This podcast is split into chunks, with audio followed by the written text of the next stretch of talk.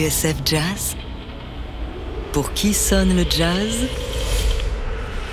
David Copéran. Aujourd'hui, Paul Gonzalez, l'homme aux 27 chorus, troisième partie.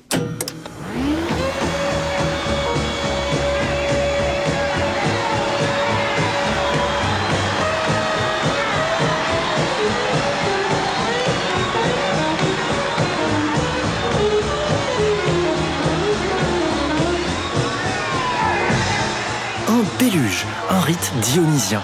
Voilà comment Nathan Toff, chroniqueur au magazine Downbeat, décrit le fameux solo de Paul Gonzalez en juillet 1956 au festival de Newport. Le solo qui a fait sa légende, on l'a vu dans la dernière émission.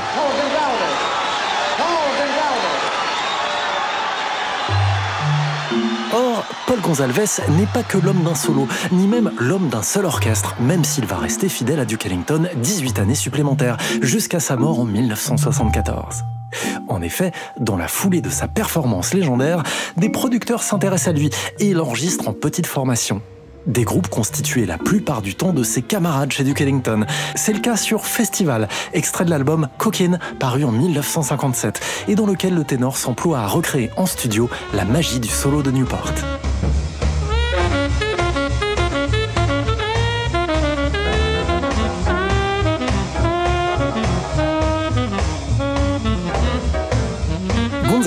Entame alors une discographie parallèle, discographie qui n'atteindra qu'en de rares occasions les sommets ellingtoniens, même si elle cache quelques trésors et permet de redécouvrir le ténor de manière plus intime, dans un contexte plus décontracté.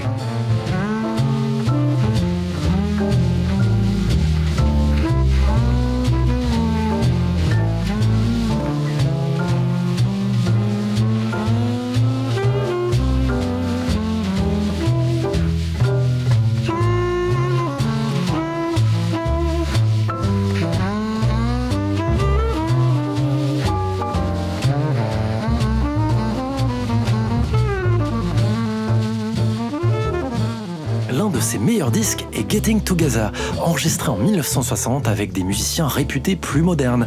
Wynton Kelly au piano, Jimmy Cobb à la batterie, deux musiciens de Miles Davis, ainsi que Sam Jones à la basse et Nat Adderley à la trompette. Yesterdays, Gonzalez s'embarque dans une conversation avec Adderley. Derrière son son classique, qui n'a pas subi l'influence de Charlie Parker ou Sonny Rollins, le ténor se démarque par des traits audacieux, des phrases surprenantes avec des rebonds inattendus. Un vrai régal.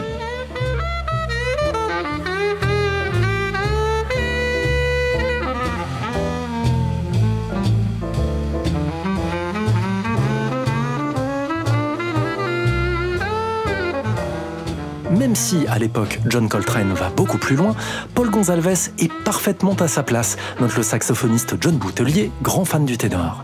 Techniquement, dit-il, Gonzalez n'a pas vraiment de limite. C'est une sorte d'artatum du saxophone, avec un langage harmonique très sophistiqué. Ceci dit, Paul met toujours en avant son style plutôt que sa virtuosité, et c'est ce qui fait tout son charme. Gonzalez, conclut John, il faut se lever très tôt pour jouer comme ça.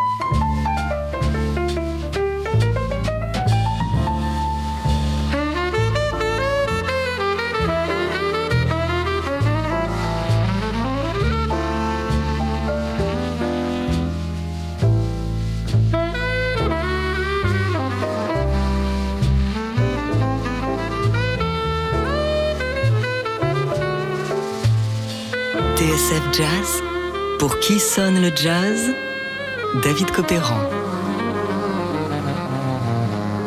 Aujourd'hui, Paul Gonzalez, dernier épisode de notre série autour du ténor, l'homme aux 27 chorus.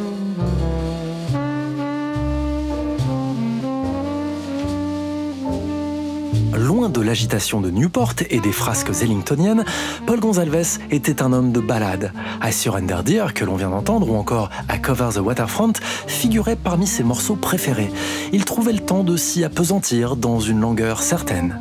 Getting Together, l'album d'où sont tirés ses standards, est l'un des sommets de sa discographie personnelle, mais il y en a d'autres. En 1962, profitant d'un break au milieu d'une tournée en Europe avec Duke Ellington, Gonzalez enregistre ceci.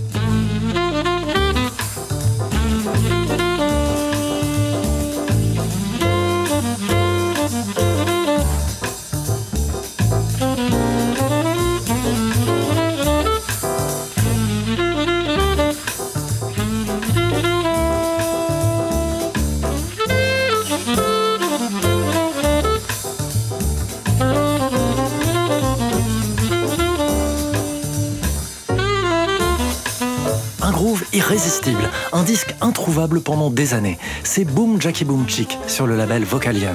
Et ce n'est pas tout. Elizabeth Taylor as Cleopatra, Siren of the Nile. Un an plus tard, Paul Gonzalez adapte à sa manière la bande originale de Cléopâtre avec Elizabeth Taylor dans le rôle titre. I will what? On your knees.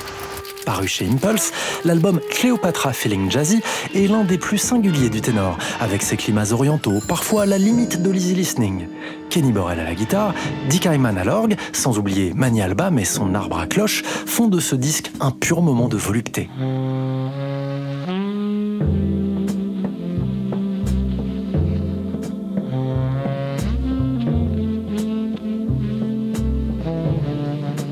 Ce qui reste l'album le plus touchant de Gonzalez en leader est peut-être sa rencontre au début des années 70 avec Earl Hines, pionnier du jazz et pianiste d'Armstrong, son aîné de 17 ans.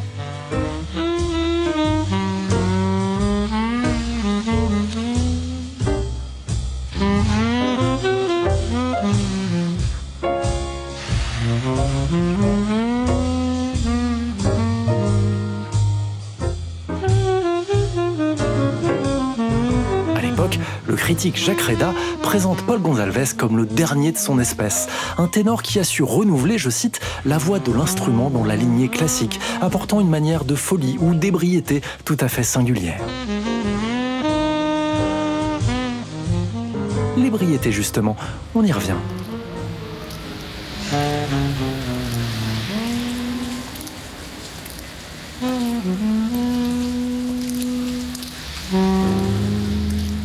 En 1970, Paul Gonzalez a 50 ans, mais il en fait facilement 10 de plus. Les cheveux blancs, il traîne péniblement sa carcasse de concert en concert. Ses solos se font moins véloces qu'avant. Le ténor paye ses années d'alcoolisme et de défense. Il a beau être le type le plus adorable du monde, à en croire tous ses proches, Gonzalez, comme d'autres, est en proie à ses démons. Ses collègues chez Duke Ellington parlent d'un homme complètement largué, à qui il arrive de louper le départ du bus de tournée et d'errer en ville, son étui à la main. Paul Gonzalez est fauché, criblé de dettes. Il n'arrive pas à sortir de ses addictions, d'autant qu'il y a toujours un dealer pour l'attendre au tournant quand l'orchestre de Duke Ellington est en ville. Alors évidemment, une tuile en amenant une autre, sa femme, une ancienne showgirl de Las Vegas qu'il avait rencontrée dans les années 50, le fout à la porte, vend la maison et part avec les trois enfants. Paul se retrouve tout seul, à vivre dans une chambre d'hôtel. La dernière chose qui lui reste, c'est la bouteille et du Ellington. Uh. En 1972, les deux se retrouvent sur le plateau d'une émission télé. Un moment bouleversant. Paul Gonsalves uh, uh, has been kind enough to come over and offer his uh, uh, efforts here. Happy reunion. Happy reunion? Huh? You need a microphone? Oh, love that. You, you, want, you don't need a microphone.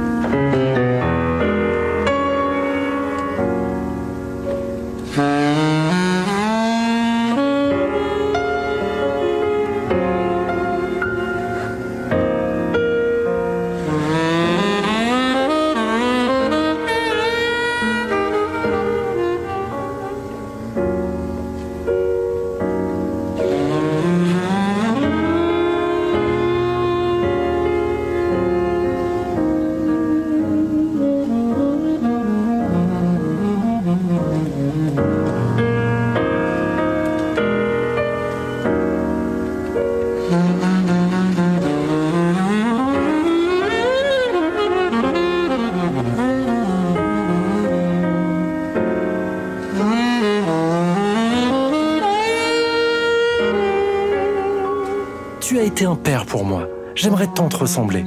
Voilà le message qu'adresse Paul Gonzalez à Duke Ellington dans les pages de la revue Downbeat. Car oui, l'un n'allait pas sans l'autre. Duke et Paul étaient liés indéfectiblement. Ils s'admiraient et se devaient tous les deux quelque chose. Rendez-vous compte, pour le ténor, 24 ans de bons et loyaux services. Dès lors, est-ce vraiment le hasard si Duke s'en ira le 24 mai 1974, soit dix jours tout pile après la disparition de son saxophoniste, sans doute l'un des musiciens les plus originaux et touchants de son époque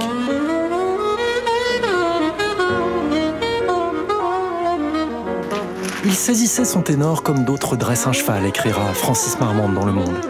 Bien en face du micro, les yeux clos et l'âme retournée, il jouait ce que personne n'avait encore osé jouer, avec une flamme communicative. Merci à John Boutelier pour sa passion et ses conseils, ainsi qu'au site paulgonzalves.com, véritable mine d'or sur un saxophoniste à redécouvrir d'urgence.